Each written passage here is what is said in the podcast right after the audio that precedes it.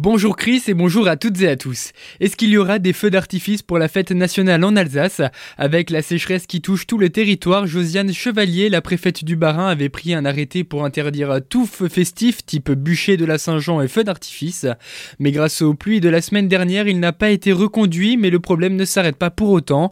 La préfète du Bas-Rhin a écrit à tous les maires du département pour leur recommander d'annuler les feux d'artifice ou les feux festifs, y compris donc ceux des festivités du 14 juillet prochain.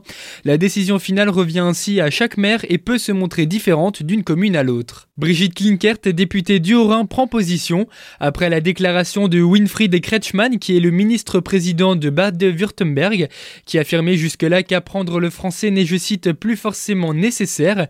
Eh bien, l'ancienne ministre a décidé de lui répondre et a au contraire mis en avant le besoin de maîtriser les deux langues pour un habitant frontalier.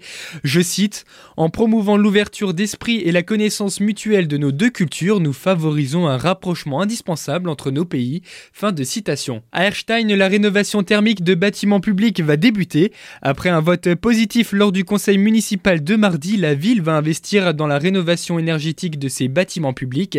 Et pour l'instant, ce sont deux établissements scolaires qui sont concernés avec l'école Pop et celle du Château d'eau.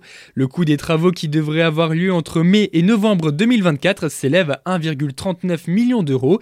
Et c'est principalement l'isolation de ces bâtiments qui va être refaite. Et puis toujours en matière d'investissement, le fonds vert sera là pour aider la vallée de Munster.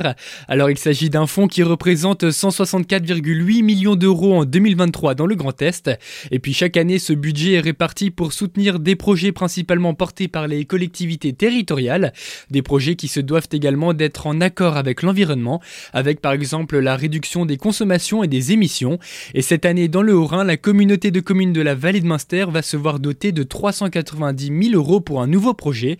Le président de la communauté de communes Norbert Schickel rentre un peu plus dans les détails. Ça aura un effet déclencheur sur l'ensemble du site patrimonial donc de l'ancienne abbaye de Münster. Et, donc nous allons y placer l'office du tourisme de la vallée de Münster et dans une aile du bâtiment qui donne sur la place et ça va euh, avoir un effet déclencheur sur la réhabilitation euh, globale du site puisque euh, à côté de nous, de la communauté de communes et de la ville, il va y avoir donc des investisseurs privés qui mettent en place également deux projets hein, pour rénover les deux autres bâtiments sur site. Hein, donc des projets de rénovation patrimoniale des bâtiments avec également donc euh, une partie qui va permettre de mettre en valeur les ruines de l'ancienne abbaye de Münster. Un investissement dans la rénovation de l'abbaye de Münster qui en appelle d'autres. Le coût total de ce chantier devrait s'élever à un peu plus d'un million cinq cent mille euros. En requalifiant ce site désaffecté depuis 30 ans, il permet également de revitaliser le centre-ville. La communauté de communes de Célestat est enfin éligible à la fibre. Après avoir signé le contrat avec euh, XP Fibre en 2020, c'est désormais 98% du territoire qui est équipé. C'est là un vrai besoin pour ce territoire qui est un des plus dynamiques, notamment avec la croissance du télétravail.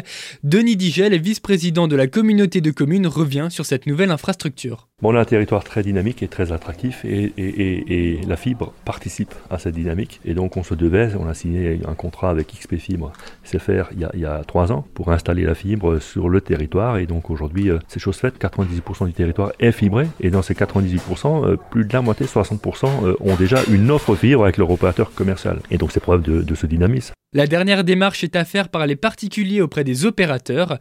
Et cette nouvelle infrastructure répond à la demande d'aujourd'hui et répondra aux besoins de demain. Claudio Gligoru, responsable relations collectivité Grand Est XP Fibre, explique l'importance de cette installation. Aujourd'hui, la fibre, même si elle n'est pas encore la norme, elle répond aux besoins, aux besoins de, de bande passante des, clients. Alors quand on parle de bande passante, c'est l'utilisation des services, à savoir la télévision, le streaming, euh, la vidéo, etc. Ça, ça prend beaucoup, euh, beaucoup de place euh, sur, les réseaux.